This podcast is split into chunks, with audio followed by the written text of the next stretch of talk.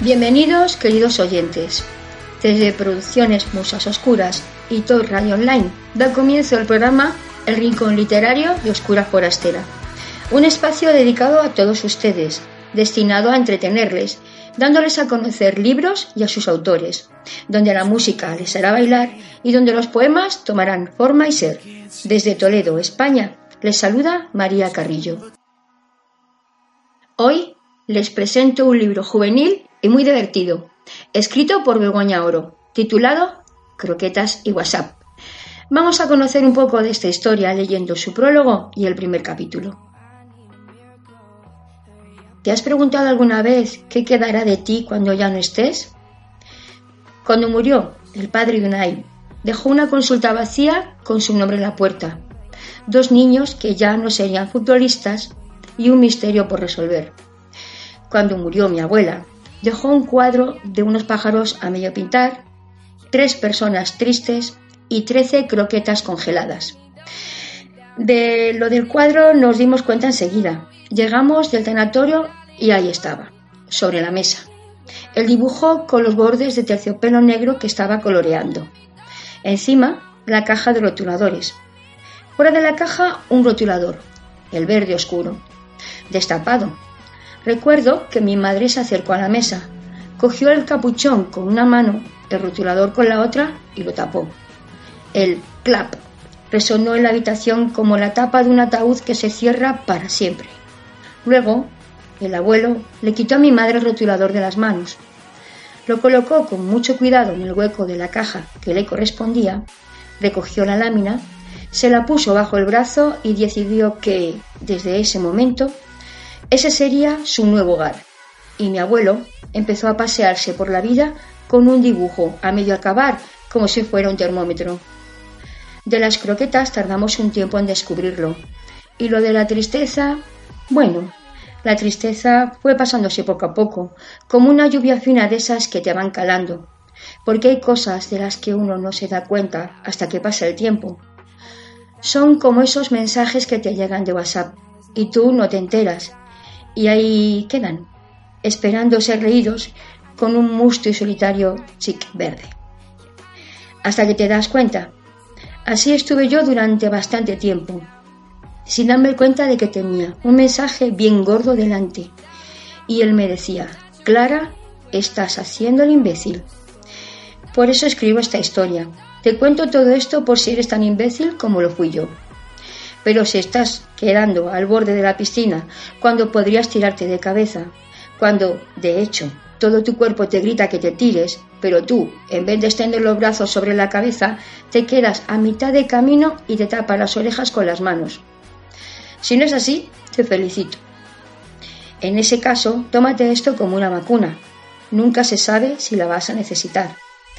Pero deja que te cuente desde el principio, deja que te presente al imbécil que fui yo y a un chico llamado Lucas. Érase una vez. Capítulo 1. Malherida. Primero, el imbécil guapo. Al principio de esta historia hay una chica, yo, llamada Clara Luján Garza, y un chico llamado Lucas Falcón. Al principio de esta historia Clara es imbécil. Lucas. Lucas se ha quedado justo detrás de la palabra imbécil. Pero Lucas no es imbécil. Lucas es. No, no, no. E intento describirlo y en mi cabeza aparece su cara y veo a cámara lenta cómo estira la comisura de sus labios y ya está a punto de hacerlo otra vez. Y lo hizo. Sonrió.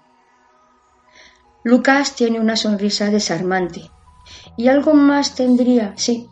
Pero cuando sonríe, eso es lo único que puedes ver, su sonrisa. Nada más. Porque la sonrisa de Lucas es como una bomba, un arma defensiva que te tiene un efecto inmediato, desarmar al enemigo. Así que voy a neutralizar ahora mismo la imagen de Lucas en mi cabeza. Voy a taparle la boca con mi mano. No, eso no es buena idea. Estoy sintiendo los labios de Lucas en la palma de mi mano, el calor de su aliento sobre el callo que me hizo la raqueta, la aspereza de esos tres pelos que le crecen en la mejilla, el aire que sale de su nariz sobre mi dedo índice, mi meñique rozando el hoyuelo de su barbilla, ese cálido aire otra vez. Así tampoco puedo concentrarme. No. No voy a ponerle una mascarilla en la boca. Ya. Y voy a contarte cómo es. Lucas tiene un pelo precioso, negro, brillante. Lucas tiene unos ojos... Lucas... No vale. Otra vez está sonriendo. Lo veo en tus ojos, en tus pómulos, en la mascarilla que te tape la boca. Lucas también sonríe con los ojos, que son marrones tirando a verdes, o verde tirando a marrones, según el día. Lucas tiene dos orejas. Mira, te lo resumiré en tres palabras. Lucas es guapo y lo sabe. No hace falta escribirlo en verde fosforito en una pared. Lo que no sabe Lucas es estarse quieto. Cuando no mueve el pie frenéticamente, dibuja garabatos en un papel. Y cuando no dibuja garabatos en un papel, hace malabarismos con el, con el boli sobre los nudillos. Lucas practica todos los deportes olímpicos y alguno que aún no ha admitido en las Olimpiadas. Lucas es un chico de acción. Es difícil decir cómo es Lucas porque parece poco enigmático. A Lucas a menudo hay que adivinarlo. Eso es algo que me atrajo de él sin remedio. Cuando se me presenta una adivinanza, tengo que resolverla. No puedo con los cabos sueltos. Pero así, como un cabo suelto, había quedado la última frase que había dicho de Lucas. No estoy preparado para, para, para... ¿Para qué no estás preparado, Lucas? Para quererme. Se ve que quererme a mí requiere preparación. Pero querer a Lucas es diferente. Querer a Lucas es fácil. Lucas es guapo y tiene una sonrisa desarmante. Lucas es como un paquete de chicles en la caja de un hipermercado. Lo ves y lo quieres. Así, sin preparación. No me mires, no me mires, no me, no me, no me mires, no me mires, no me mires, déjalo. Que no me he el maquillaje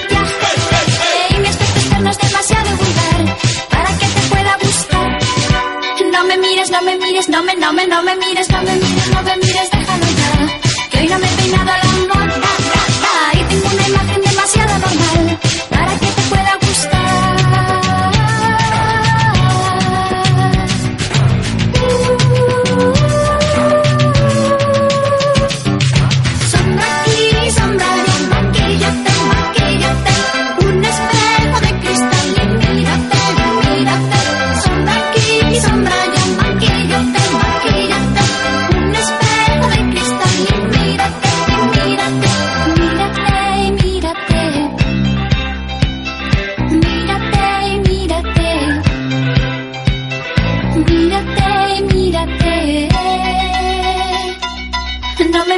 no me mires, no me mires.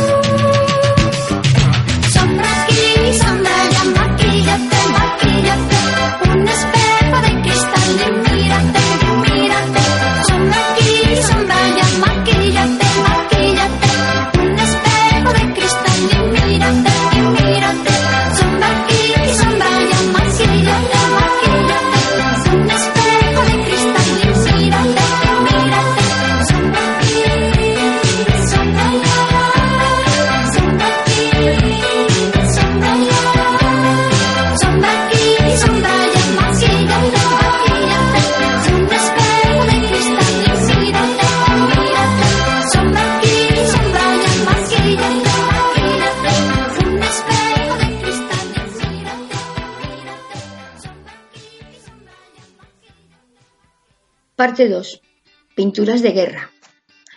Lo recordaré siempre. Descubrí que Lucas no estaba preparado para. para. para el día que estrene mi pintalabios. Había quedado en el parque que hay delante de su casa. Yo estrenaba el gloss y Lucas estrenaba la pulsera de cuero que yo le había regalado el día anterior. Estábamos los dos solos, en un banco que hay frente a los aparatos del ejercicio para vuelos. Acción. Ponía en verde uno de los bancos. Justo de ese color, le dije a Lucas señalándole la pintada. ¿De ese color qué? De ese verde fosforito con las pinturas que ha encontrado mi madre en casa.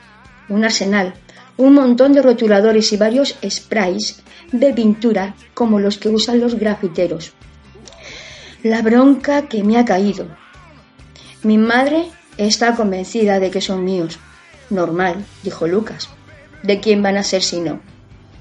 La pregunta de Lucas tenía la clásica aplastancia de un elefante con túnica griega, porque en mi casa vivimos solo mi madre y yo, pero esas pinturas no eran mías. Yo, la única pintura que me había comprado era el gloss que estrenaba. Cuando me lo puse antes de salir de casa, al sentirlo tan pegajoso sobre los labios, me acordé de mi abuela y de su pegatón. Unas pegatinas atrapamoscas que ponía en el suelo. Se supone que las pegatinas había no sé qué cosa que las atraía. Las moscas iban hacia la pegatina y ¡zas! se quedaban allí, pegadas para siempre. Fue acordarme del pegatón e imaginarme a Lucas pegado a mí. Lucas mío para siempre, y ante el espejo se me puso una sonrisa de araña. ¡Qué ilusa! Más que habría valido pintarme los labios con pegatón. Parte 3. Gloss. En el parque, el viento nos despeinaba y juntaba las mechas del pelo con las de Lucas mientras yo le contaba la última versión de la muerte del padre de Unai. Esta vez, según Unai, lo que había sucedido es que su padre le habían dado un ataque de risa mientras veía una película y el ataque de risa acabó en ataque de corazón. Se notaba que Unai estaba de buen humor últimamente. ¿Sabes que es verdad? le dije a Lucas mientras me retiraba un mechón del pelo que, había, que se había pegado en mi brillo de labios. ¿El qué? Que el padre de Unai estaba muerto ya y ya sabemos la verdad. Que hubo un hombre que se murió de un ataque de risa viendo una peli, le respondí. Lucas no dijo nada, pero yo casi podía oír las ruedecitas y los engranajes girando en su cerebro, pensando en otra cosa. Lo malo es que no tenía ni idea de en qué pensaba. Y lo peor es que estaba claro que no pensaba en mí. Incliné la cabeza sobre su hombro, pero no pareció darse cuenta. Me puse a dar vueltas a la pulsera en su muñeca. Se oyó un ladrido. ¿Me has oído? le pregunté. Eh, sí, respondió como oído. Era un otorrinolaringólogo de Dinamarca, el hombre que murió de risa. Pena que no estuviera mi madre para oírme, con lo que le gustan las palabras largas. largas. Un otorrinolaringólogo de Dinamarca sería un novio perfecto para ella. Estaba viendo un pez llamado Wanda. Seguí. ¿La has visto? Pero Lucas no me respondió. Desde que había nombrado a Unai, él se había trasladado a otra galaxia. Nada que tenga que ver con Unai parece interesarle mínimamente. Lucas y Unai llevaban practicando el deporte del desprecio desde niños. Me gustaría verla, dije intentando centrar la conversación en otra cosa. ¿El qué? Me gustaría ver la película que es capaz de matar de risa a alguien. Seguí con mi monólogo. Pero lo que de verdad me gustaría es, dije levantando los ojos hacia él, en ese momento, en las películas, el chico deja de mirar al horizonte y las ruedecitas de su cerebro dejan de pensar en su moto o en lo que sea, y el chico se vuelve hacia la chica y la mira a los ojos, y son una música que te convierte el corazón en una esponja, y el sol sale un rayo solo para los dos, y la frase queda interrumpida para siempre por un beso. Pero aquello no era una película, y Lucas se volvió hacia mí, y el viento seguía cortándome la cara y llevándome mechas de pelo a la boca, y había un perro histérico ladrando al otro lado del parque, y a mí estaba a punto de darme una tortícolis de tanto girar la cabeza hacia Lucas, así que tuve que acabar yo solita la frase. A mí, lo que en verdad me gustaría es un chico llamado Lucas, Lucas Falcón, me diera algo llamado beso, Entonces me incorporé para mirarle mejor y concentré toda mi fuerza mental en mi boca y en el nuevo gloss. Desde mi cerebro, como quien pulsa el interruptor de una lámpara, di la orden de encender esos brillos y ya me imaginaba que mi boca era como una guirnalda navideña de esas que se encienden y se apagan. Se encienden y se apagan. Un neón irresistible donde pone Bésame, bésame, bésame. Pero un chico llamado Lucas debía de estar con la cabeza en un país llamado Dinamarca, porque no veía las luces ni el brillo de mi gloss, ni mi cara de perrillo esperando una caricia. Así que fui yo la que tuve que acercar mi cara a la suya. Y cuando lo hice, cuando puse a prueba el poder adhesivo de mi gloss pegando mis labios a los labios de Lucas, él le dio por hablar. No, eh, unos segundos después, cuando Lucas venció el poder adhesivo de mi gloss pegatón y despegó sus labios de mis labios de araña fracasada, lo que dijo fue exactamente que esto no puede ser, Clara. No estoy preparado para... para... para... así tres veces. Para, para, para. Y al final no se puede ser. Lo que no puede ser es que un chico pretenda dejarte cuando has decidido que será el primer y el único chico al que beses y cuando llevas los labios llenos de gloss, de tu gloss. Yo me quedé mirando su boca llena de puntitos brillantes, como de purpurina. Tenía que parecer ridículo. Tenía que ser como para que te diera un ataque mortal de risa.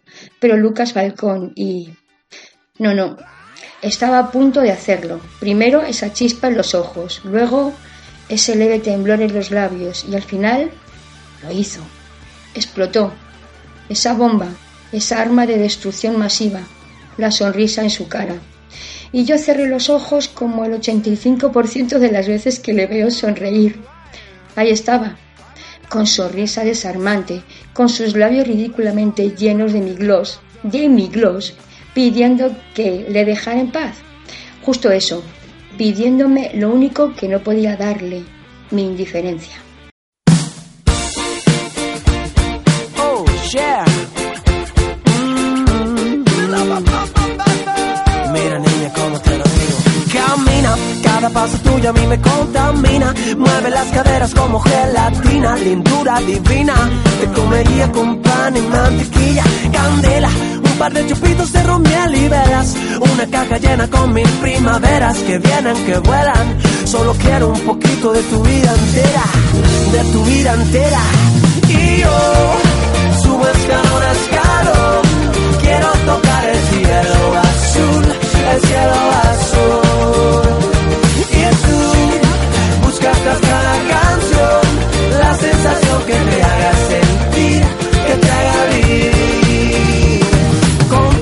Girasoles, margaritas y azucenas quieren parecerse a ti un poquito apenas. que más quisieran?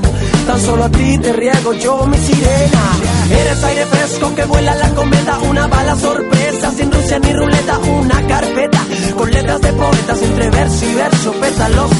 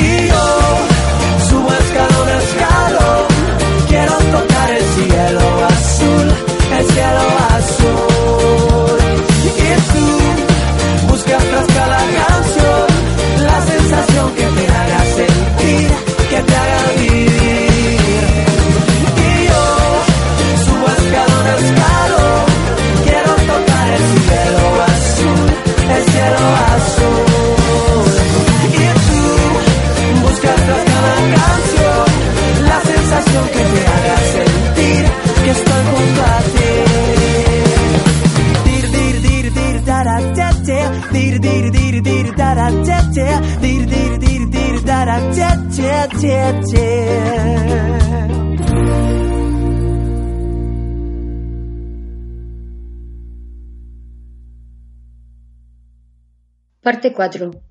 Albóndiga de papel. Cuando llegué a casa y me escabullí a mi habitación para que mi madre no viera mi cara embadurnada de lágrimas y rímel, lo primero que vi fue nuestro dibujo. Me lo había regalado Zaera tres días antes. Nos había dibujado a Lucas y a mí juntos, rodeados de corazones, pero no los típicos corazones cursis, sino los corazones que hace Zaera, que son corazones en llamas, corazones de los que se tatuaría un marinero barbudo, corazones que parecen granadas de mano. Zaera va a mi misma clase, vive en mi misma urbanización y quiere a mi misma amiga, Pinilla. Zaera dibuja también que no le hace falta hablar. Zaera no tiene lengua, tiene retuladores. En cuanto a Zaera se enteró de que salimos juntos, me regaló ese dibujo. Fue el mejor regalo que me habían hecho nunca. Era tan bonito que quise ponerlo en el salón. Pero mi madre se negó en redondo. En el salón de mi casa y en el pasillo y hasta el cuarto de baño no entra otra cosa que no sean los cuadros de Mas Oliver.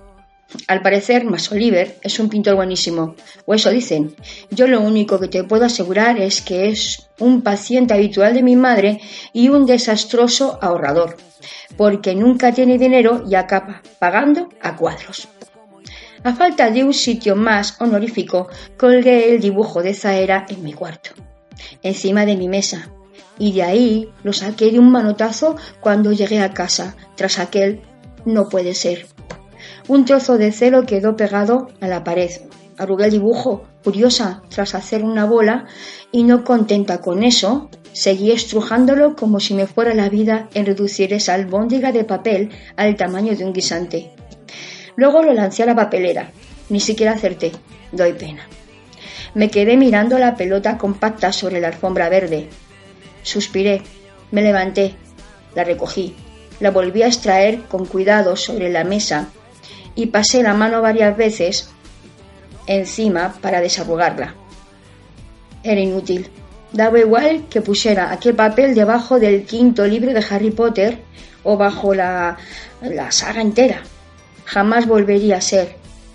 Hay marcas que se hacen de una vez para siempre, y las arrugas de ese papel, las arrugas de mi rabia y mi pena, las arrugas de toda una vida deseando que alguien te quiera para que luego solo te quiera tres días no las habría podido eliminar ni cien chutes de votos ni una apisonadora de autopistas. No hay maravilla que dure tres días, dice mi abuelo. Siempre me había parecido una bobada esa frase, hasta este momento. Volví a estrujar el dibujo y lo tiré de nuevo. Esta vez encesté. Que supiera tirar el papel a una papelera no significa que supiera reciclar. Para eso aún tardaría un tiempo. De momento no podía hacer otra cosa que sentirme un desecho, enlodazarme en la tristeza como un cerdo en el barro, mecerme con canciones que hacen llorar y exprimirme los lacrimales hasta dejarlos secos. El duelo lleva su tiempo, que se lo digan a Unai, que lleva años en ello. Quinta parte. Garzón. Unai va a mi colegio desde pequeño, como Lucas, Pinilla, Magda o Natalia, pero Unai es distinto. Él no me llama Luján, tampoco me llama Clara, me llama Garza. Garza es mi segundo apellido y el cuarto apellido de Unai es Garzón. Desde que lo descubrió de pequeño, en esa época en la que uno juega a saltar su nombre acompañado de una ristra de apellidos, nuestro saludo ha sido Hola Garza, Hola Garzón.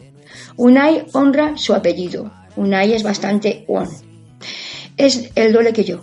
Es inmenso, grande, gordo y peludo. Unai es amigo nuestro, sobre todo desde este curso. Antes iba con Alex, pero Alex se cambió de colegio y este curso lo ha adoptado Marcos. Sí, Unai va con nosotros, aunque ya lo he dicho antes, él es distinto. Es la nota de color de nuestro grupo, de color negro, porque siempre viste de negro. No es que sea gótico ni nada de eso, tiene sus motivos para ir de negro. Aunque Unai va de negro, tiene las cosas muy claras al respecto a mí y Lucas. Pero se equivocaba, se equivocaba porque no es neutral. Unai arrastra una antigua batalla con Lucas. No sé cuál fue el detonante, ni creo que lo sepan ellos mismos. Solo sé que no se pueden ni ver. Mi amiga Pinilla tiene una teoría sobre esto. En realidad, Pinilla tiene una teoría casi para cualquier cosa. Mariteorías las llama. Es que Pinilla se llama María y la escribe en un blog llamado Pinillismos. La mariteoría, que explica por qué Unai no traga Lucas, se resume en una palabra, envidia. A mí me encaja porque ¿quién no envidiaría a Lucas? Por eso no me extraña que días después, cuando conté a mis amigos lo que me había pasado con Lucas, todo eso de él no puede ser y en sus labios y su sonrisa desarmante y la forma en el que él se fue como una adivinanza sin resolver, así, sin más, y me dejó sorbiendo mocos y churreteándome la cara con ese mist de lágrimas y miel. Esa combinación negra y salada con como chipirones en su tinta. Cuando les conté todo esto a Unai, no se le ocurrió otra cosa que soltar. Pasa de él, Garza. Es una cosa, tienes razón. Lucas, si es una adivinanza. Oro parece, plata no es. Bien tonto es.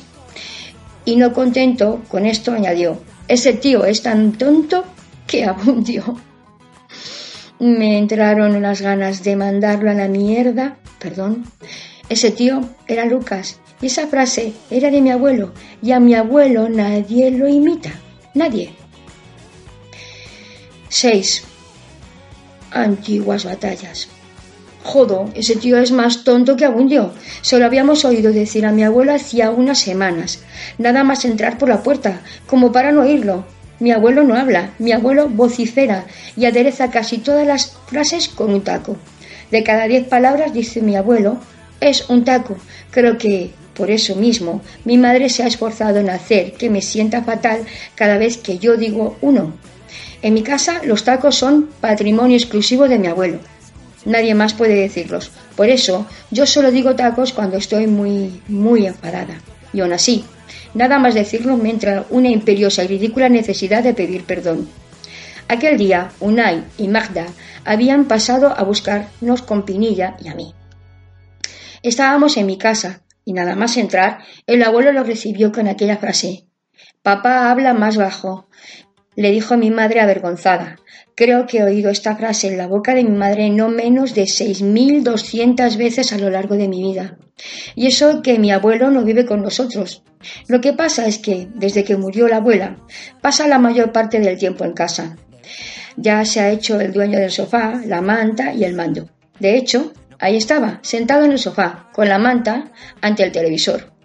Llevaba una camiseta donde ponía Libera tu aurea Encima de la estaba el cuadro a medio pintar de la abuela que si mi abuelo paseaba como siempre como un perro. Si es que es tonto, joder, insistió el abuelo señalando a un concursante de la tele. Papá habla más bajo, repitió mi madre, y no vuelvas a dejar la luz de la cocina encendida. El abuelo, sin apartar la vista de la televisión, donde salía el tío más tonto que abundio, improvisó una nueva línea de defensa. O de ataque, no sé. La batalla entre la abuela y mamá es más antigua aún que la de Lucas y Unai, tan antigua que resulta imposible saber quién la empezó. ¿Cómo quiere que hable más bajo? Y que las vacas píen, no te jode. A Pinilla, Unai y Mata les hizo mucha gracia, pero a mi madre no. Mi madre no encuentra nada gracioso al abuelo. Eso la distingue del 98% de la población. Es mi tono de voz, insistió el abuelo. Habló el barítono dramático, dijo mi madre. Barítono dramático, eso dijo. Mi abuelo la miró como un águila a punto de lanzarse en picada sobre un conejo. Mi madre puede llegar a ser muy repipi. Eso no tendría mayor importancia si no fuera porque el abuelo se pone frenético cada vez que oye una palabra que tenga más de tres sílabas o menos de cien mil entradas en Google. Y es y si es esdrújula, ya ni te digo. Por algún misterioso motivo, mamá, que lo sabe, a la menor ocasión suelta ante él su mejor repertorio de esdrújulas y pedanteces. Entonces el abuelo se altera y mamá se enfada porque el abuelo se enfada. Llevan practicando este deporte desde que tengo uso de razón y no parecen cansarse. A mí, sin embargo, me agota verlo. Es como ir de público al Tour y seguir a los ciclistas corriendo durante toda la etapa. El 55% de las veces pierde mamá, el 37% pierde el abuelo, el 8% hay empate. Nunca gana nadie. Pero da igual quien pierda. Yo solo sé que cuando el abuelo y mamá llegan a la meta, cuando dan por acabar la discusión o deciden que ya seguirán más tarde, ellos están tan frescos y yo, que los he seguido a pie, no puedo ni con mi alma. Recé porque, al menos esta vez, la etapa de tour entre mi madre y mi abuelo fuera corta. Y lo fue. Mamá previendo el peligro en la mirada del abuelo, decidió retirarse. Pero antes de abandonar el salón, me amenazó. Y tú y yo hablaremos luego. ¿De qué? pregunté alucinada. ¿Qué había hecho yo, además de seguir su discusión una vez más con la lengua afuera? Tú sabrás. El abuelo se levantó del sofá victorioso, se puso la chaqueta, se colocó el cuadro a medio pintar de la abuela bajo el brazo, me miró y, antes de irse, me guiñó un ojo. Creo que quería decirme algo así como, estoy contigo, salva la especie, tú eres la última garza del planeta. Mi abuelo aún no se ha dado cuenta de que yo solo me parezco a las garzas, en que tengo el cuello muy largo, pero no me sirve de nada. No sé gritar, yo no sé graznar. Ahora ni siquiera puedo decir jo.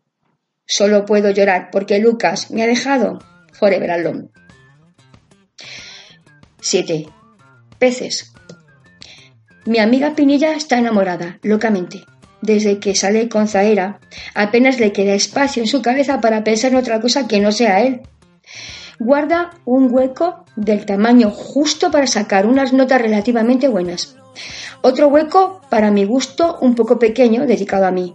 Vamos, que no hace tanto caso como, como yo quisiera, pero se lo perdono, es mi amiga. Desde su estado de la chica más enamorada del mundo, es difícil que me consuele. Sin embargo, algo hace o lo intenta. Pinilla iba conmigo al colegio, luego se cambió y ahora volvemos a ir juntas. Además, vivimos en la misma organización y ha habido épocas que me costaba distinguir cuál era mi casa y cuál era la suya. El otro día Pinilla, en su cuarto, o en mi cuarto, ya no sé, se me pasaba la mano por los hombros y me dejaba llorar. Y yo me deshogaba. Y encima, ahora mi madre está histérica porque se cree que me dedico a hacer pintadas. No veas la bronca que me ha hecho por ver los sprays. Pero si no tengo ni idea de dónde han salido. La última pintura que me compré fue... Me acordé del gloss. Pero no fui capaz de hablar de ello. No importa, con Pinilla puedes dejar las frases a medias. Ella escucha igual, le pasa como a mí, a veces escucha hasta lo que no se dice. Creo que es un poder que tienen los mentalistas y los amigos. Pinilla me escucha mientras me iba pasando la mano por el pelo. Hasta para eso tiene mariteoría. Ella cree que cuando acariciamos a alguien la cabeza mientras llora es para acompañar a las lágrimas, para que no se sientan tan solas. Y la manera la manera física, dice María, de acompañar las lágrimas es deslizar la mano desde la cabeza a la altura de los ojos hacia abajo, en la misma dirección, y a esto se le llama consolar, que es estar menos solo en la pena. Hasta aquí puedo leerles esta divertida historia. Espero que les haya gustado. Se la recomiendo no solo a jóvenes, también a los adultos, pues gozarán de una lectura amena y divertida.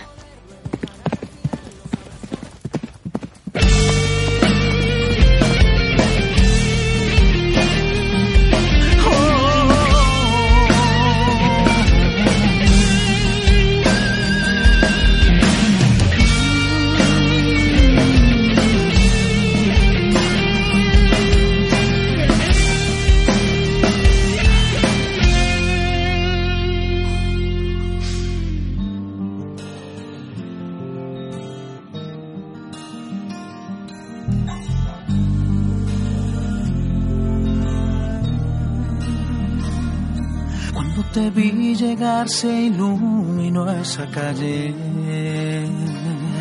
Sonrisa peculiar que me dejó sin aire. Y aunque sé bien que ya no es tiempo para un cuento y más de amor, contigo comenzó un suspiro alentador. Y aunque también yo sé que estoy un poco viejo para poder robar alguno de tus besos, Siento que eres mujer, pero a una niña aún veo frente a mí. Y yo sabré esperar mi día frente a ti. Y si es que hay fin, yo pediré poder pasarlo junto a ti. Si hay cuento al fin para un caballo viejo que mueve su fin.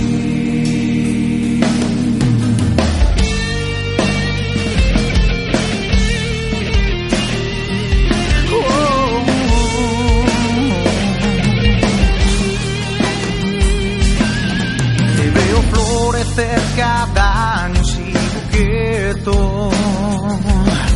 Pese a saber que ya te rondan en los juegos.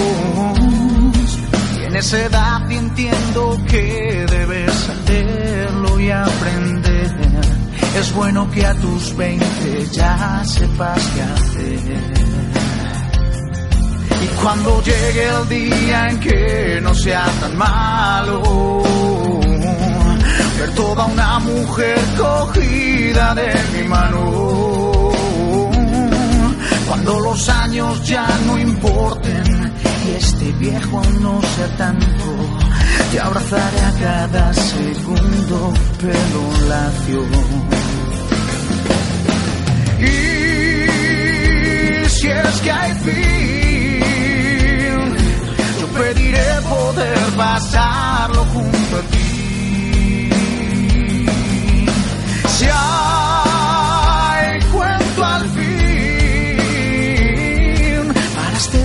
viejo potro que aún mueve su. Oh, recuperaré el aliento si me amas. Tiempo que se viste eterno en tu mirada. Hoy te escribo aquí estos versos y palabras. Y espero poder cantártelo a la cara. Sentir toda tu piel ruborizada. Temerosa al encontrarte con mi alma. Ese día llegará. Tengo esperanza de que pueda amarte al fin. Sin esconderlo al fin. Y no importen los que hablan.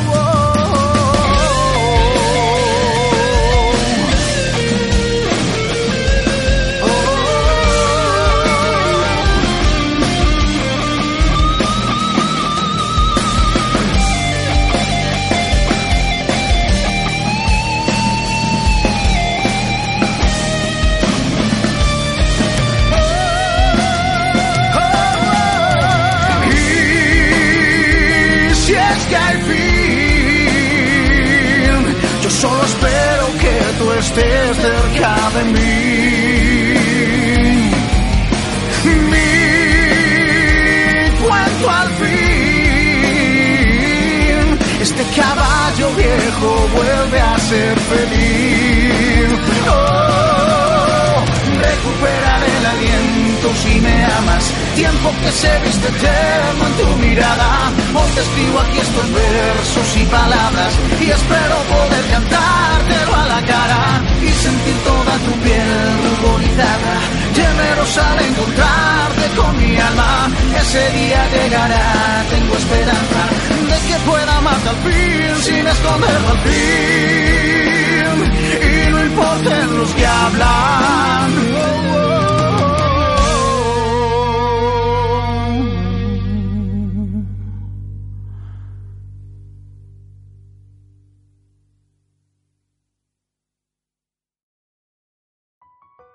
Conozcamos un poco mejor a esta genial autora. Begoña Oro nació en Zaragoza. De pequeña quería ser famosa.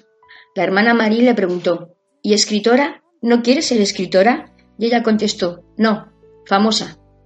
Cuando dio su primer concierto, con seis años, pensó en hacerse pianista. Luego quiso ser esquiadora, directora de orquesta, corredora de bolsa, publicista, pensadora, periodista y embajadora. Y pensando en ser embajadora, viajó, conoció a gente muy distinta, leyó muchos periódicos, aprendió inglés, francés, alemán, catalán y estudió derecho. Cuando descubrió que había una profesión que consistía en hacer lo que más le gustaba, leer, quiso ser eso, editora, y estudió la especialidad de literatura en humanidades y un curso de posgrado en edición. Durante años trabajó en el mundo de editoriales, en Barcelona y en Madrid, como editora de libros prácticos, clásicos y sobre todo obras juveniles. Más tarde, trabajó como responsable de investigación y comunicación editorial. Impartió talleres de lectura por toda Centroamérica y se dio cuenta de que la lectura puede cambiar el mundo. Al final descubrió que lo que quería era contar sus propias historias y decidió que su aportación a la causa lectora, a la causa educativa, sería escribir por el cambio. Aún así, no ha abandonado del todo sus antiguas vocaciones. Toca el piano de vez en cuando, sube al Himalaya, hace mil cosas a la vez, siempre va corriendo con alguna bolsa, elabora materiales de marketing, piensa, piensa mucho. Es muy diplomática, escribe artículos, lee, lee mucho, edita y traduce libros para niños y da clases y charlas a abuelos, docentes y jóvenes y niños. Y a eso nunca mm, se pensó ser profesora. Actualmente, lo penúltimo que desearía ser es famosa. Lo último, corredora de bolsa. Hace tiempo que tiene un lector de libros electrónicos, perfil en Facebook, cuenta secreta en Twitter y dos blogs igualmente secretos, y más de 200 títulos publicados entre los escritos por ella y libros traducidos. Entre ellos están los libros para los niños como Cuentos bonitos para quedarse fritos, Misterios a domicilio o ¿Quién dijo miedo? Títulos como Pomelo y Limón, Buenas noches Miami y Croquetas y WhatsApp, entre otros títulos publicados, todos con gran éxito de ventas y seguidores. Ahora vamos a recitar poemas de nuestros amigos radioescuchas. Comenzamos con Pablo Manrique Yebra, El Caballero de la Oscuridad. Interior. Despierta en mi interior la savia que llevo dentro. Despierta el hervor, mi sangre que vive dentro. Aparta la amargura, encumbra el oscuro viento, oculta la espesura, me hace vivir lo que siento. Amanecer vivo de mi interior, saber oculto queda el esplendor, verde mañana de flor en flor, saber innato que tengo yo. Dificultad grande de pensamiento, dolor grande pero no intenso, cada amargura estoy viviendo, ocaso interior pero no pienso. Te amaré, de nuestra amiga Ramónica. Te amaré toda la vida, cada segundo del día. Te amaré como a nadie. Sentirás mi amor en el aire. Te amaré con mucha ternura, con el amor que del alma nace. Cuando vivas todo mi amor, ya no querrás de mí alejarte. Te amaré toda la vida, como ese tesoro afable que dio luz a mis días, y seré dichosa al amarte. Te amaré de mil modos, de mil maneras diferentes, que solo pensarás mi nombre donde quiera que te encuentres. Y un poema de nuestra querida Yolanda Quiroz, extraído de su libro Impresiones, titulado Lo que te hacía falta. Voy a desenredar tu voz del silencio, del silencio plasmado en tu mirada triste. Voy a encender la luz de tu camino sembrado y rociarte de flores que no se han regado. Voy a regalarte mi pecho mojado de sueños, mis brazos al aire para que clamen tus nervios. Voy a regalarte, a regalarte desnuda con pasiones futuras, hasta arroparte el cuerpo con mi manto en sueños. Viajarás por la nada sin que el cielo se caiga, dormirás en mis brazos hasta arrancarte el pasado. Cuando el sol te despiertes y levante tu cuello, cuando te des cuenta que existes, que aún no te has muerto, Lanzaré ese grito un giro de ganas oprimido una vez en el miedo, traiciones y malas pisadas, y volverás a nacer. Regarás de la nada, comenzarás de cero porque saldrás de mis aguas. Te secarás el pelo, te frotarás las canas y me dirás al oído que era yo lo que te hacía falta. Recuerda, si quieres que tus poemas sean leídos en este programa o solo quieres enviarlos, Puedes hacerlo a través de yoteleo.oscuraforastera.gmail.com o dejarlos en un mensaje privado en cualquiera de mis páginas o en mi muro en Facebook. Ahora les voy a leer uno de los relatos que escribí hace mucho tiempo, titulado Magdalena Delgado. El diario de mi vida. Hola, diario mío. Gracias por aguantar mis charlas. Eres mi mejor aliado, pues te aguantas con lo que te escribo y no me reprochas nada. Hoy ha sido el día más estúpido de toda mi vida. Cerca de las nueve de la mañana, justo cuando salía del metro en sol, el aire me ha levantado la falda. ¡Qué vergüenza! No te pienses que el corte era porque se me viesen las bragas, sino por los pelos. Te cuento. En mi prisa por salir, al ducharme, solo me pude depilar las pantorrillas. Imagínate el resto, los muslos, las ingles, jo. Todo el invierno con los pantalones y con lo comodona que soy, pues las de pantorrillas para arriba, eso es la selva virgen. bueno, y virgen, de verdad. Lo peor de todo es que estaba cerca del chico que me gusta. Qué bochorno más grande. Me han dado más sofocos que a una menopáusica. Ay, si es que siempre me lo dice mi amiga Paqui, hazte la cera, y yo sin hacerle caso. Después de todo esto, cuando llegó a la zapatería donde trabajo como dependienta, me encuentro con el encargado, que le tengo un asco. Bueno, me dice, Buenos días, señorita Delgado. Y es que lo hice con rintintín muy versas. ¿Qué le importará a él que esté rellenita? Le ignoré y entré en el cuarto donde me cambio. En realidad es parte del almacén donde yo he puesto una cortinilla y así me cambio algo más cómoda. A las doce de la mañana la tienda estaba rebosando de gente y yo sin desayunar. Angustias, mi compañera, había salido a comprar folios para la impresora Hacía ya más de una hora y que no llegaba. Un cliente me llamó y me pidió que le sacara el número 56 del, del modelo que tenía en las manos. Un zapato bastante caro, de piel y suela excelente. Sin duda tenía buen gusto y un pie enorme. Entre nosotros. Me han contado que la cosa de los hombres tiene mucho que ver con sus pies. No sé si es verdad. Yo no he tenido el placer de verlo. Ay, y como siga así, me quedo para vestir santos. El señor, muy educado, por cierto, se sienta frente a mí y se descalza el pie derecho. Yo me agacho para ponerle el zapato y mi estómago traicionero gruñó como un león hambriento. ¡Oh! El hombre me miró y no dijo nada. Yo intentaba disimular cantando por lo bajo, marinero de luces, nanino, nanino, pero mi estómago es un tenor. El caballero se llevó los zapatos y a mí, serio, me da un billete de cinco euros y me dice, señorita, la propina, cómprese un bocadillo y calme al león que lleva dentro. Me quedé con la boca abierta. El león, lo mío era el alien del octavo pasajero. Bueno, diario mío, me voy a la ducha, a depilarme la seba virgen que llevo entre las piernas, que ya está bien. Después me tomaré un plato de callos a la madrileña que ha preparado mi madre. Así aplaco a la bestia que llevo dentro. Un relato de oscura forastera.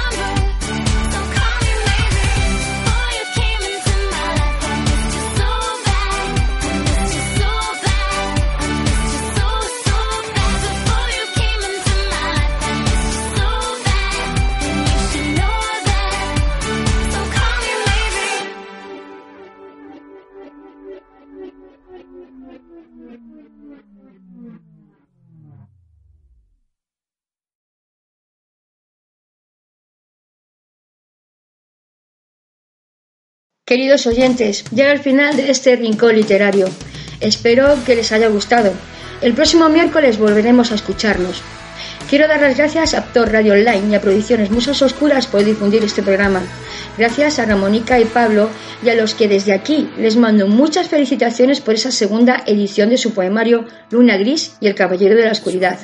Desde este rincón literario os deseo muchos más éxitos. Gracias a Yolanda Quiroz, a Rosa Aguilar, a todos gracias por hacer posible este programa y que se emita. Gracias a Susi Sambora por su inestimable ayuda de la mezcla de la música y voz. Gracias a ella este programa goza de muy buena música. Gracias a Pablo, Ramónica y Yolanda por prestarme sus poemas para ponerles voz. Gracias a todos mis seguidores en las redes sociales.